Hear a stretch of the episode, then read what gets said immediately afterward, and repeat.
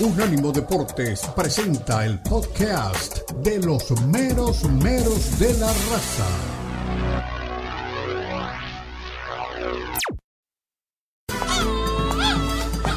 Llegan los meros meros de la raza. El poeta Leo Vega, Omar Orlando Salazar y Lalo Leal nos brindarán una perspectiva suspicaz sobre los últimos acontecimientos en la Liga MX, las principales ligas de Europa, América Latina y la MLS, porque son los meros meros de la raza en Unánimo Deportes.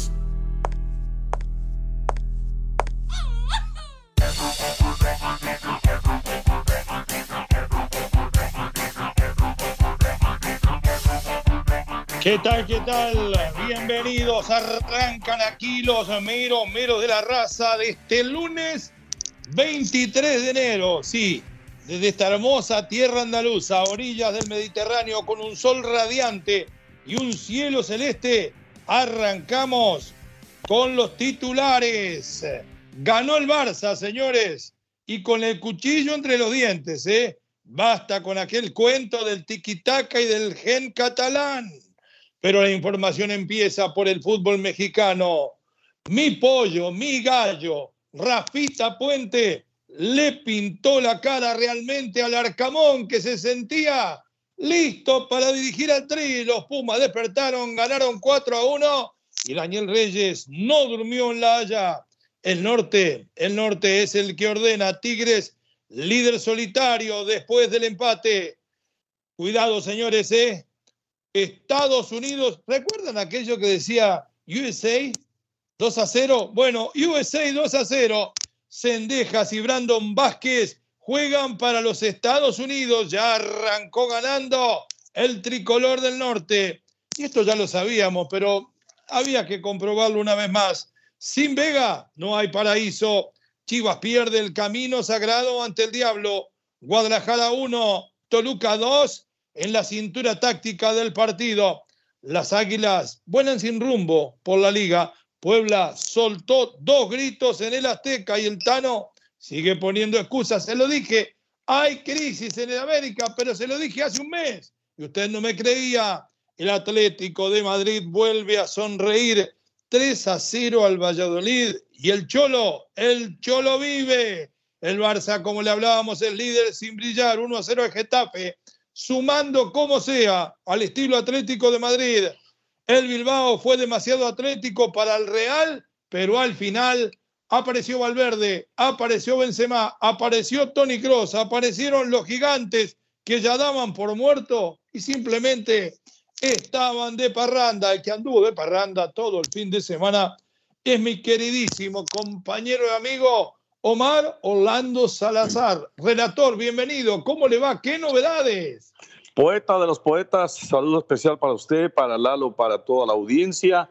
Bueno, muchas novedades. Usted ha citado varias importantes con relación al fútbol mexicano, pero hay una que me preocupa demasiado por, Suéltemela. Por, lo que, por lo que lo conocemos, por lo que pues, pertenece al mundo del fútbol, pero tiene que ver mucho con la parte, la parte jurídica, la parte legal. Dani Alves está seriamente implicado en el tema por el que se le acusa en territorio español por acoso sexual y casi de violación, ¿no? Casi de violación. es trasladado. Lo están acusando, ¿eh? No está, no, es un convicto por haber cometido el delito. Está siendo es trasladado a una cárcel de mayor seguridad. sin fianza. Con algunos beneficios, sin fianza. Dicen, esto pues obviamente no nos consta, pero dicen que hay unos videos comprometedores para Dani Alves. Así que ahora yo tengo una idea, estando aquí en España hablaba con algunos amigos del fútbol y me decían que no pueden haber videos de prueba porque es contra la ley, porque atenta con la privacidad los videos en los baños públicos. Tal vez es en el corredor que lleva al baño que fue donde dicen que se terminó produciendo los hechos del cual lo acusan a Dani y nosotros no lo acusamos. Lo único que decimos es que está siendo acusado de eso. No lo hemos juzgado antes de la justicia. No lo hemos tildado de nada porque me parece que sería injusto. Tan injusto como dudar de la palabra de la chica agredida, ¿no? claro, claro. Lo que sí es cierto, y pues como es lógico, salió en defensa de su esposo, eh, la señora de Dani Alves. Y bueno, pues no sé, es un tema muy complicado. Hay, hay, un racimo de jugadores de fútbol de todas partes del mundo acusados de cosas parecidas a lo largo de su carrera, ¿no? Sí. Bueno, dejando eso de un lado, eh, Frank Lampard tiene una pelea con los jugadores del Everton terrible en vestuario y es casi, casi inminente, dice la prensa inglesa, la salida de Frank Lampard del equipo. Así que una cosa más que se viene. Y otro que sale, está casi listo para salir del equipo del Paris Saint-Germain, es Keylor Navas. Y está muy relegado ya. La, el próximo partido será por la Copa de Francia. ¿Qué edad, ¿qué edad tiene Keylor Navas? Usted que sigue más de cerca. Keylor, pues no tengo aquí la edad. 35 debe tener. Unos 36 más o menos. Bueno, Buffon atajó, eh, está atajando y tiene como 42. Lo que pasa es que se encontró con Donnarumma, que es de los mejores porteros del mundo, sin duda, ¿no? Sí, no va de mérito esto. Es el equipo que quiere a Keylor Navas. Tiene, a ver, le digo aquí, en la edad que presenta la ficha técnica, si me lo permite rápida, 36 años. Por eso, para un portero no es tan longevo. Fíjese el caso de José de Jesús Corona, de Memo siete goles Ochoa, ocho goles Ochoa y de tantos otros que están jugando con esa longevidad. ¿Qué partido, eh? Me imagino que esta vez sí está una vez más en los 11 elegidos del calcio como portero titular. Solamente dos le, le hizo el Napoli al bueno de Memo la Salernitana volvió a perder con el técnico reintegrado y alguien que no se ha reintegrado porque nunca se fue, porque permanece acá, es nuestro queridísimo Eduardo Lalo Leal. Don Lalo, bienvenido, ¿cómo le va? Por acá hay gente que pregunta por usted, ¿eh? Mi querido Leo, mi querido Omar, ¿cómo están? Muy, pero muy buenos días. Un gusto compartir micrófonos con ustedes, con la audiencia. Listos para empezar una semana deportiva llena de emociones, llena de partidos muy atractivos. Los rojinegros del Atlas se dejan empatar al minuto 129. Al minuto 129, Querétaro pone el empate 3 a 3 en un partido muy emocionante con mucha adrenalina, con Ahora, perdón la interrupción, cosa que nunca hago. Gerd, con este empate tiene para un año más, porque había empatado dos veces y lo renovaron. No, no, imagina. ya tiene, ya tiene contrato para el 2029. y candidato a selección. Cuénteme, ¿usted alguna vez eh, fue bartender en Marbella? Porque estuve y me dicen, empezamos a hablar con una gente a altas horas de la noche, vio que usted se empieza a animar y empieza a contar su historia, yo inmediatamente me dice el periodista internacional y conté toda mi trayectoria que no tengo, les pegué cuatro mentiras y cuando hablé de un ánimo me dice, ¿usted trabaja con Lalo L? ¿Usted se hacía llamar Lalo L? En Marbella cuando era bartender, pero tan sinvergüenza es para no dar el apellido. Sí, hijo, las cosas que tengo para contar esto.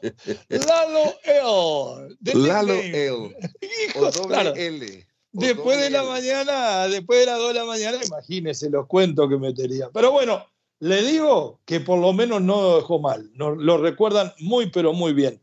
Cuénteme, una semana, o estoy equivocado, para que salga el informe del Mundial pasado en la Federación Mexicana, ¿sería ese el momento donde se elegiría el nuevo entrenador? Porque por ahí en récord leí de que hay un solo candidato y que es mexicano y que está dirigiendo. Se me achicó realmente el espectro. ¿Quién puede ser y puede ser en una semana? En una semana es el informe, el informe que va a dar el Tata Martino pero puede ser, puede acontecer que también den a conocer al nuevo entrenador de la selección mexicana. Dijeron 60 días a partir de que se perdió la primera ronda. Hoy es 23 de enero. Creo que faltan algunos días todavía que cumplir para nombrar al nuevo entrenador. Pero también me quedé helado, me quedé helado. Mexicano y está dirigiendo. Nacho. Nacho. Y puede ser Nacho, ¿no? Tuca que está eliminado, entonces está entre, está entre Nacho y Buse, pero a Buse me parece que no le van a entregar el caballo, ¿eh? Ya ese jinete se cayó dos veces en, poco, en pocas semanas cuando estuvo ahí. Bueno, le cuento, hay novedades también por el lado de las elecciones mexicanas. ¿eh? Eh, Luis Enrique, según dicen, por aquí es el candidato número uno a dirigir a la verde amarela. Tan es así el presidente y propietario del Valladolid, colero en la Liga Española, ha viajado a su tierra natal para proponer a Luis Enrique definitivamente. También le cuento para que ustedes por ahí almacenen los datos. Mourinho, Guardiola, Luis Enrique, Arsen Wenger también se ofrecieron para la Asociación Uruguaya de Fútbol, pero en febrero se va a decidir, creo que se lo van a dar a Guillermo Almada. Esa gente a nosotros, la verdad que no nos hace ni cosquilla. No, mentira, ¿quién va a llamar? Nos vamos a la pausa, después de la misma nos metemos a través de Unánimo Deportes Radio 305 600 0966 el número de contacto con la raza y vamos a empezar a leer los mensajes a partir de la primera hora. Con Omar Orlando Salazar, con uh, eh, Eduardo L, mire lo que le digo, Lalo L. por las noches de Marbella y con eh, nuestro querido José Villalobos, que espero que no sea Joe B. Seguimos aquí conectados con ustedes. Ya regresamos.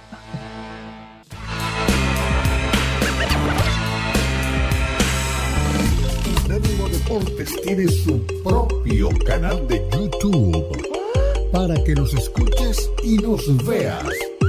Unánimo Deportes en YouTube. Oh, Míranos, míranos.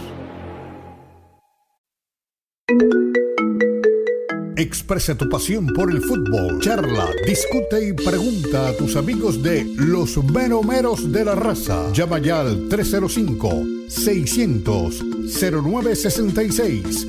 305-600-0966 Opina desde cualquier parte del mundo vía WhatsApp 305-600-0966.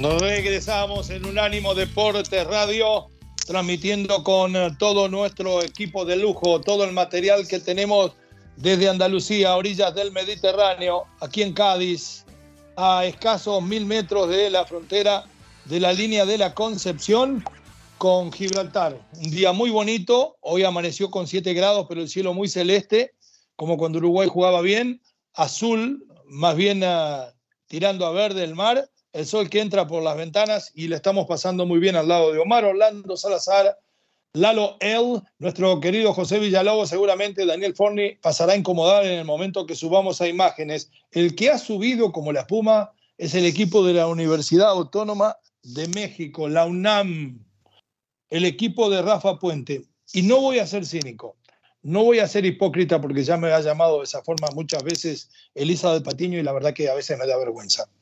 En el momento que nombran a Rafa Puente como técnico de Pumas y le dan interinato por seis meses, yo creo que ninguno de los que estamos en este programa teníamos fe que sobreviviera más de seis meses. El arranque de la liga empezaba lamentablemente a dar la razón a aquellos que no confiábamos tanto en él. Pero este partido frente al León, donde llora como una Magdalena y demuestra que estaba agrandado el Arcamón porque se pensaba que nunca le podía pasar, creo que ni siquiera trabajó en la semana como debe porque sabía que iba a jugar frente a Rafa, lo subestimó y se comió cuatro, ¿eh? hay que decirlo. Un equipo que tuvo como la particularidad de tener muchas veces a Del Prete eh, por detrás de Dineno, jugando casi como en segunda punta. En otras, inclusive tuvo a Diogo de Oliveira, el brasileño uruguayo, centro delantero que llegara al Deportivo Colonia siendo un doble delantero. Esto desconcertó a la defensa del León y realmente me parece que tal vez se haya convertido un gol de más, pero 3 a 1 y 4 a 1 es lo mismo. En el primero del prete, una tremenda jugada con túnel incluido a Tecillo, una definición que la pica por encima de Cota, el mejor estilo del Loco Abreu. Después empata Di Llorio, y hay que decirlo, no es por hablar siempre de los uruguayos, a los Suárez, de Espuela, de Taquito, cuando la pelota va pasando, Diogo pone de cabeza el segundo, Dineno, en combinación con Del Prete, su socio ideal, el 3 a 1, y Dineno convierte el 4 a 1. Si los Pumas siguen jugando así, bueno, hoy se encuentran detrás de los líderes. ¿Quiénes son los líderes? Los de siempre. Y se enoja cuando nombramos a Monterrey. Tigres primero, Monterrey viene con Pumas y alguno más que se está acomodando por ahí. Si este Pumas es el nivel que mostró anoche, el que realmente tiene, cuidado con el equipo de Rafa Puente. Escuchamos a Rafita y después el análisis de nuestros compañeros. Hay nuevo técnico de Polonia, después se lo cuento. ¿eh? A todos. No, al, final, pues evidentemente es un, es un resultado holgado, pero muy, muy satisfecho con el esfuerzo de los jugadores. Fue un partido complicado, por ejemplo, eh, nuestro capitán refirió una molestia desde el primer tiempo y se entregó hasta que le dio el cuerpo porque ya empezó a aumentar ese dolor. Eh, Molina venía de, de una larga inactividad. Entonces yo ahorita les decía que donde no llegan tus piernas, llega tu corazón. Y este equipo, si algo tiene, es corazón. Ah, y al final, el tener corazón es un distintivo que históricamente ha distinguido a esta institución y debemos corresponder a esa valentía, a esa gallardía, a esa combatividad. Y, esos son los calificativos principales con los cuales hoy eh, describo la, la actuación de todos los jugadores. Creo que es un justo premio para ellos, porque hoy es un partido más, evidentemente, dimos el segundo paso de los muchos que tendremos que dar para para llegar a nuestros objetivos, pero hoy lo dieron apelado, apegando, perdón, apelando siempre a, esa, a ese amor propio y a ese grandísimo corazón que debemos tener todos. Fabricio Domínguez para W Deportes. Hablando precisamente sobre Dani Alves, ¿cómo asimilas tú la baja de un jugador tan importante que evidentemente no, no tenías contemplada? Y el equipo anímicamente, ¿cómo se encuentra? Pues eh, tras lo sucedido con, con un jugador que además también lo veíamos, era un líder en el campo. Bueno, el equipo demostró que está unido y que está consciente de, la gran exigencia que representa vestir esta camiseta. Pues al final es una baja dentro del plantel y eso pues, siempre provocará una merma y estamos ocupándonos en, trabajar. Tenemos gente suficiente para, para, sustituirla y después nos sentaremos seguramente con, con la directiva para ver si es que es necesario incorporar a alguien más para suplir esa baja. Hasta ahí nomás la palabra de Rafa Puente sinceramente, si el capitán estaba sobrecargado de forma muscular y lo dejó jugar una hora más, su inexperiencia lo traicionó.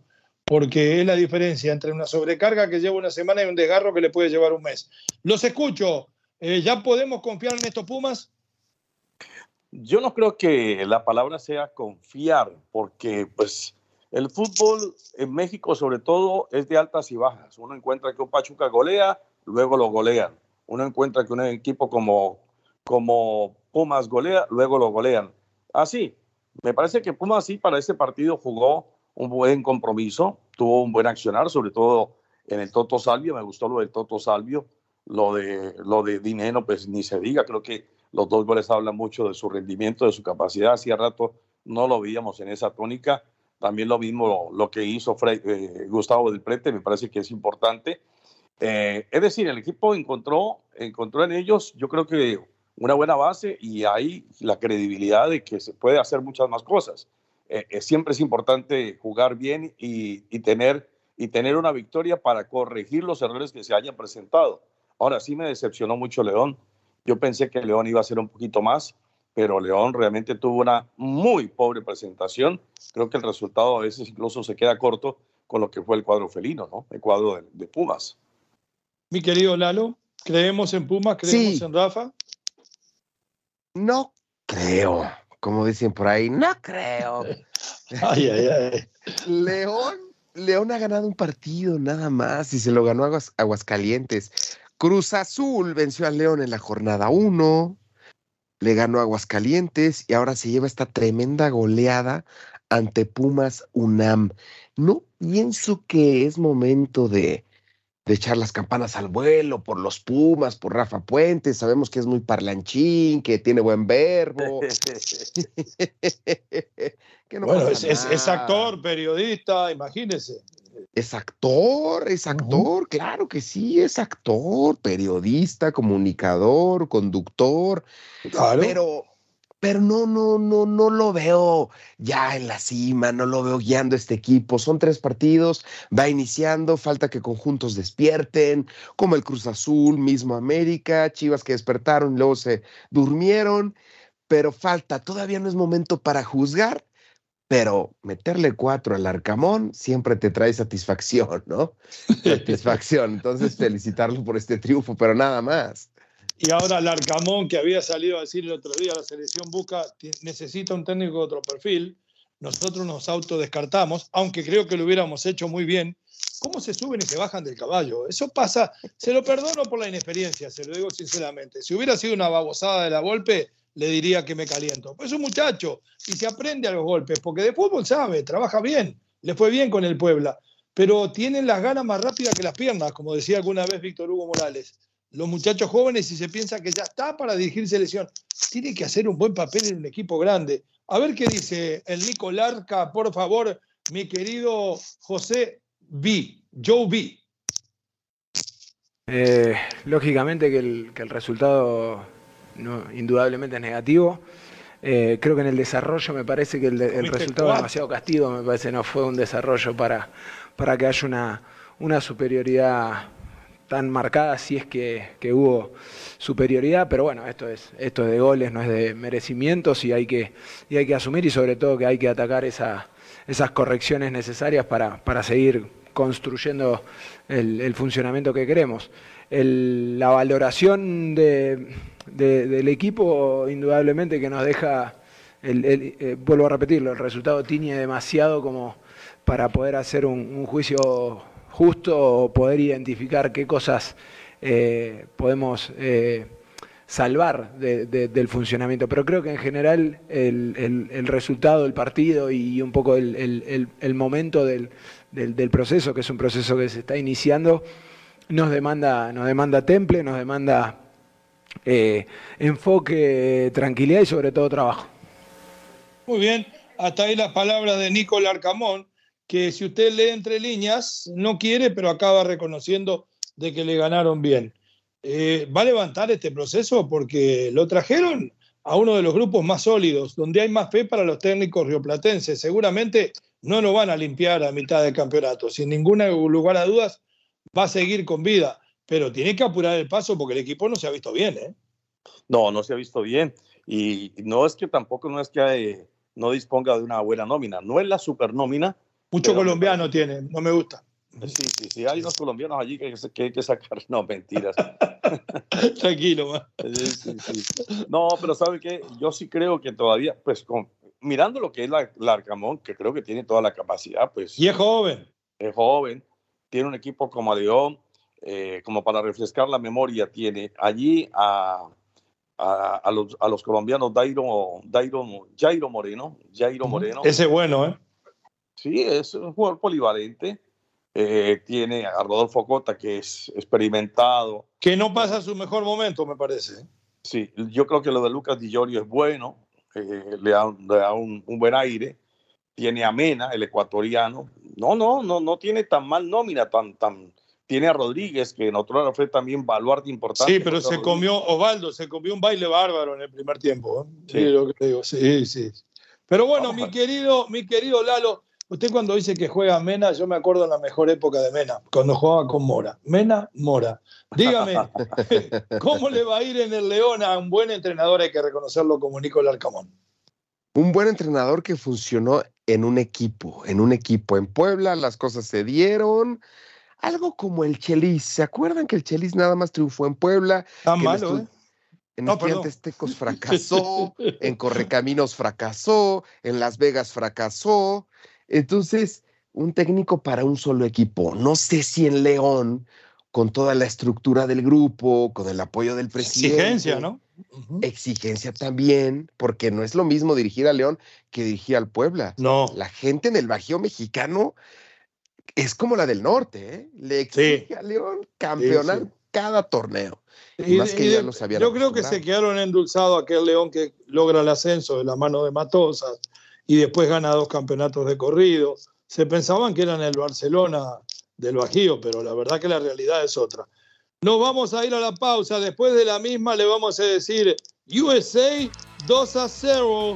Ya le llevaron dos jugadores que podrían haber sido importantes para la selección mexicana y no hay retorno. El norte es el que, ordena, Tigres y Monterrey. Perdone que tartamudee, pero estoy viendo a través de Real Madrid Televisión la definición de la undécima desde el punto del penal. Ya regresamos, somos Unánimo Deportes Radio, somos los meros meros de la raza.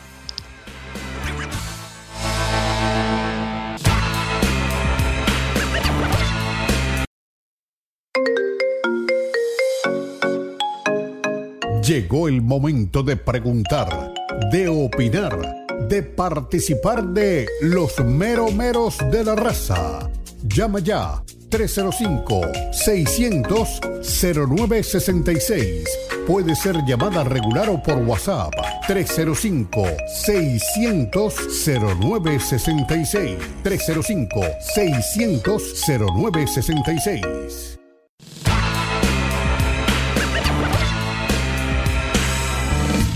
Volvemos, regresamos en Unánimo Deportes Radio replicando aquí en todo el estrecho de Gibraltar, Catrino TV para Andalucía y el Peñón de Gibraltar. Y hablábamos en la pausa y yo le decía, sin eh, temor eh, ninguno, a mi queridísimo eh, Lalo El, de que no tengo el nombre del interino de la selección de Estados Unidos. Lo que sí tengo el nombre es del nuevo técnico de la selección polaca. Él fala portugués, mi amigo. El arquitecto Tomás Colombo me lo mandó realmente vía satélite. Fernando Santos, ex entrenador, bueno, ayudante de Cristiano en la selección portuguesa hasta hace poco, es el nuevo entrenador de Polonia. No puedo decir la palabra que conozco en polaco porque tal vez alguno hable polaco, pero... Ay, mamá, eh, yo no sé cómo le va a ir. Fernando Santos se colgó de lo que pudo hacer Cristiano y una cantidad de figuras buenas que tenía sacó los resultados. Polonia tiene a Lewandowski prácticamente en el ocaso de su carrera. En el ocaso de su carrera no están ninguno de estos dos. ¿eh? Hablo nada más ni nada menos que de Cendejas y de Brandon Vázquez. Por eso le decíamos USA 2, México 0. Sí, dígame, mi querido Marolando. Mire, eh, en el tema de, del entrenador de Estados Unidos, el interino, es Anthony Hudson. Anthony Hudson, es el técnico que sustituye de manera interina a Greg Berhalter. Eh, mientras Tab Ramos arregla sus cosas. Sí, mientras. Ah, bueno, seguramente otra información. no, no. Ah, muy bien. Ni conozco a Tab Ramos, mira lo que leo. de todas maneras, eh, sí tiene ese par de amistosos. Creo que Lalo hablaba el de, el de Serbia, ¿no? Y, y el de Colombia, que es el 28 que también tendrá una nómina, digamos una nómina alternativa, porque no, no, no viene con los jugadores importantes, más que todos los jugadores que tiene eh, Colombia jugando en la MLS y en algunos otros. No los prestan, no, mal, porque no es fecha FIFA. No es fecha FIFA, por eso. Sí. Entonces, ah, y le tengo una noticia. Luis Chávez. démela, por está, favor. Está muy cerca de arreglar con el Porto. Muy, pero muy cerca. ¡Qué lindo! E, esa es una buena movida, porque usted sabe que tanto Portugal como Holanda es la universidad del fútbol. Yo sé que no es un nene Chávez, pero le vendría notable pasar por ahí. Hay buen recuerdo de Herrera y de tantos otros mexicanos, como el caso de Raúl Jiménez, que se graduaron y de ahí siguieron de largo. Muy buena, Mar. Bueno, yo le decía, USA 2, en México, hablando en inglés, ¿no? Cero. Sendejas y Brandon Vázquez han preferido jugar por diferentes razones, uno porque está enojado, el otro porque se le antojó, para la selección de Estados Unidos, ese par de partidos amistosos. ¿Puede ratificar usted o ratificar, mi querido Lalo, las fechas y los rivales del equipo de todos? Sí, por supuesto, el equipo de todos, claro que sí. Bueno, no me subo tanto ese barco. Ah, súbase, si usted, usted es tejano. O sea, güey. Estados Unidos se enfrenta a su similar de Serbia el miércoles 25 de enero a las 21 horas tiempo México, 22 tiempo del Este en los Estados Unidos. Y el sábado 28, 6.30 pm tiempo México, 7.30 pm Este, Estados Unidos se enfrentará a su similar de Colombia. Dos buenos duelos del conjunto de las barras y las estrellas. Si bueno, no me equivoco, ese tal Anthony Hudson tiene mucha experiencia, ¿eh? mucha experiencia. Dirigió a la selección de Bahrein. Nah. bueno, la dejamos por ahí, pero sinceramente lo que quiero plantear y poner sobre la mesa a modo de pregunta para respuesta también de los oyentes. Debido a la mala campaña, el fracaso de la selección mexicana, la desorganización, lo mal que hacen las cosas a nivel dirigencial, porque a Sendeja lo querían hacer firmar el cambio de federación en una servilleta. Le está ganando hace tiempo a veces varios de los jugadores importantes de la selección de Estados Unidos y algunos como Pipe, ni siquiera, ni Pepi, ni siquiera los, los convoca.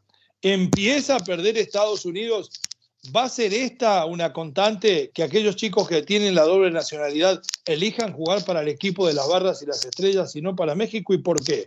Después de Brandon Vázquez, escucho a mis compañeros. Hasta este momento no, no, ha, no ha tenido contacto la selección de México conmigo, ni con el club, ni con mis representantes y Estados Unidos sí. Entonces eso es, eso es lo que hay ahorita. Este. Un poquito, un poquito, este. La verdad me lo esperaba, pero, pero desde que no ha pasado, pues, pues, pues, no es decisión mía. Yo voy con lo que, yo voy con lo que venga, entonces, este. Bueno, y técnico tienen ahora, quién sabe lo que va a pasar. Sí, también. Y Estados Unidos también ha dicho. ¿Qué objetivo el periodista? técnico definitivo, entonces, a ver qué pasa. Sí, sabes, para mí yo creo que las dos elecciones son este. No puedo.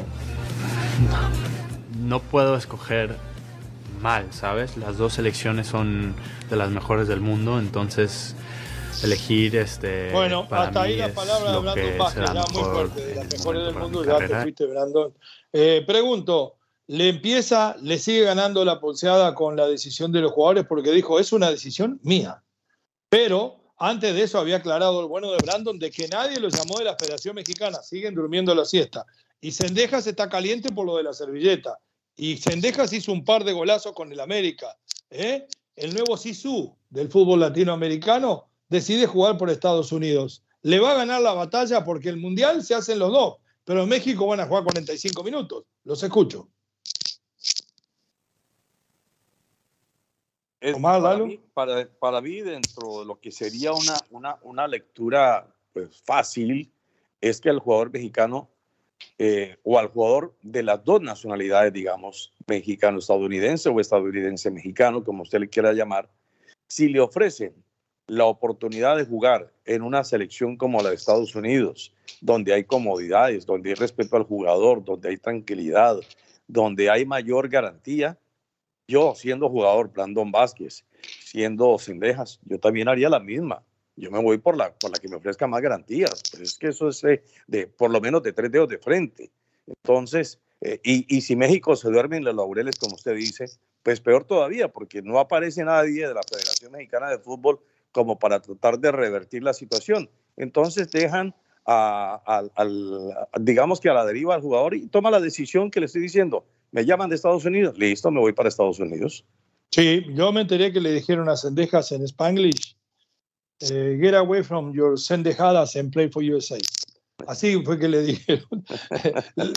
Lalito, ¿le va, ¿le va a ganar la pulseada a Estados Unidos por muerte a México, en este caso de los jugadores de doble nacionalidad? Sí, porque México no tiene buen currículum, buenas reseñas en torno a este tema. Ya vimos lo que pasó con Cendejas, lo que pasó con Pepi, que Pepi incluso también jugó en las inferiores de la selección malito mexicana. Pepe, ¿eh? vamos a decir la verdad, malito Pepi. Malito, malito, sí, no, no, salió como esperábamos. Era más fantoche de lo que jugaba. Exacto. Y en, otros ámbitos, Marcelo Flores, lo que le hicieron a Marcelo Flores, que Marcelo Flores hubiera jugado el Mundial con Canadá, así lo dijo el entrenador. No le prometió que iba a tener participación, pero sí le prometió un proceso de cara al Mundial que también se va a desarrollar en aquel país de la hoja de Maple. Entonces, teniendo todo esto, contando con estos antecedentes, los jugadores de doble nacionalidad van a decir, no, yo qué yo qué hago en la selección mexicana, aunque hay unos que sí aman, aman a su país, que sus dos padres son mexicanos, que ellos por cuestiones del destino nacieron en la Unión Americana, pero que desde pequeños se sienten mexicanos. Hay algunos que sí dicen, no me importa, juego para México, porque México me representa y esta selección no. Puede haber también ese tipo de casos, pero son muy contados. ¿eh? La mayoría se va por los proyectos, la mayoría se va también por las opciones que tienes a nivel internacional, de viajar al, al viejo continente. Es más probable que un jugador de Estados Unidos vaya a Europa que un jugador mexicano. Y esto lo digo por los precios, no porque los de Estados Unidos valgan menos, pero sí les dan ciertas facilidades para salir. El jugador mexicano tiene un gran proceso en donde se invierte mucho dinero en fuerzas básicas, alimentación, escuela, estudios, y el directivo no quiere perder, no quiere perder toda la inversión que de 50 jugadores, uno te sale bueno, ¿y para qué? ¿Para qué perder o mal vender? Es por eso que muchos se van a decantar por Estados Unidos.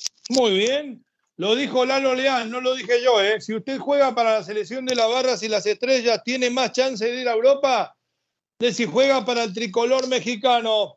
¿Qué otra cosa puede ser esto que los menos menos de la raza, que Unánimo Deportes Radio, que Catrino TV para el continente europeo, 305-600-0966? ¿Tiene más chance jugando para Estados Unidos? Lo dijo Lalo, se lo pregunto a ustedes. Ya regresamos.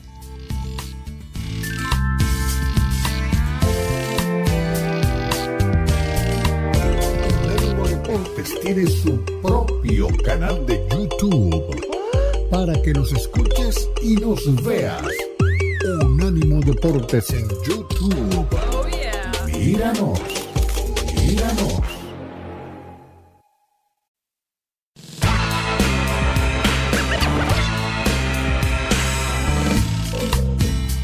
Último segmento de radio. Regresamos en Unánimo Deportes. Somos los menos menos de la raza. Lalo Leal, Lalo L, como me dijeron en Marbella la noche del sábado, cuando era bartender. Ahora en México. Omar Orlando Salazar en Hollywood o en Miramar, allá en eh, la Florida, y nosotros aquí en el estrecho de Gibraltar, a donde termina Cádiz y empieza el Peñón de Gibraltar, esta hermosa playa del Puerto Chico, que tiene mil historias, hasta películas se han filmado por aquí. Pero bueno, le cuento, hay un líder, es Tigres, que inesperadamente se mantuvo en la punta después de empatar con Tijuana, partido bastante difícil. Después Monterrey, que ganó por tres goles a uno, también se mete, ahora sí, a un punto, lo mismo que el equipo de los Pumas. Escuchamos lo que tiene para decir Diego Coca sobre el momento de su equipo. Adelante, mi querido José Villalobos. Es un Yo gran vi. plantel, o sea, con el poco tiempo de trabajo que tenemos, eh, veo un montón de calidad, veo muchas ganas de, de poder aportarles una estructura de ataque, algunos movimientos para que ellos lo puedan llevar a cabo y, y jugar mejor. Eso es lo que a mí me, me ilusiona desde mi, mi posición de, de técnico. Así que en ese sentido estoy muy contento. Y bueno, Hasta ahí nomás palabras son de jugables, hay contento, le quiere dar más herramientas para que su equipo sea más efectivo y acaba empatando con Tijuana. ¿Es Tigres como pensábamos desde el principio el candidato a campeón, mi querido Mar, mi querido Lalo?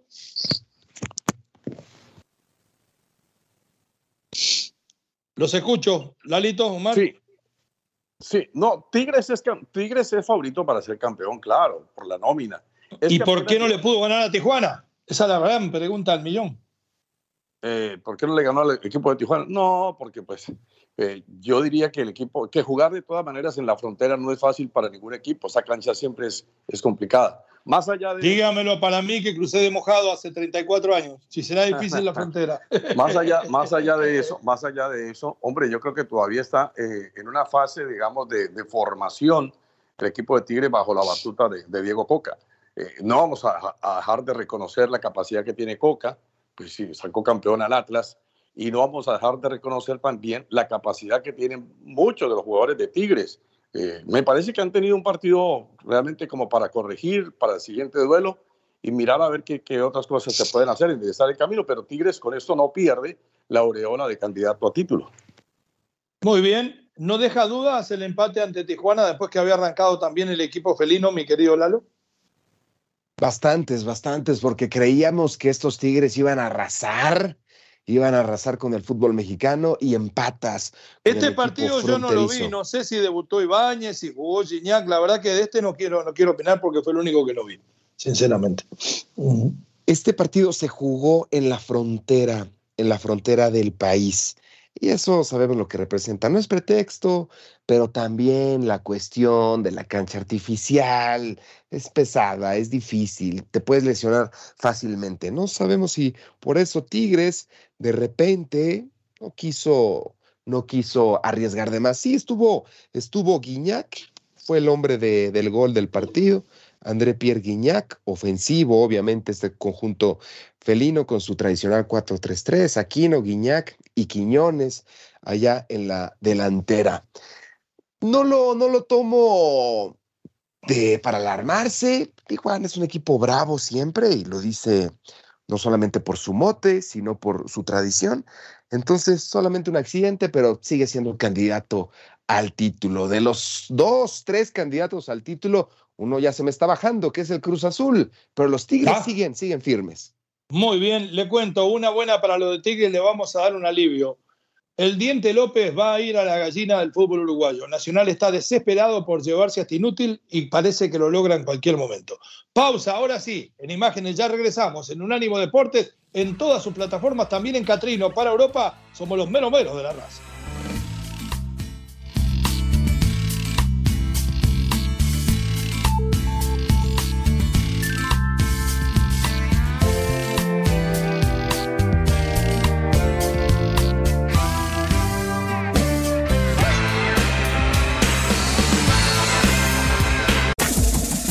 Este fue el podcast de los meros meros de la raza, una producción de Unánimo Deportes.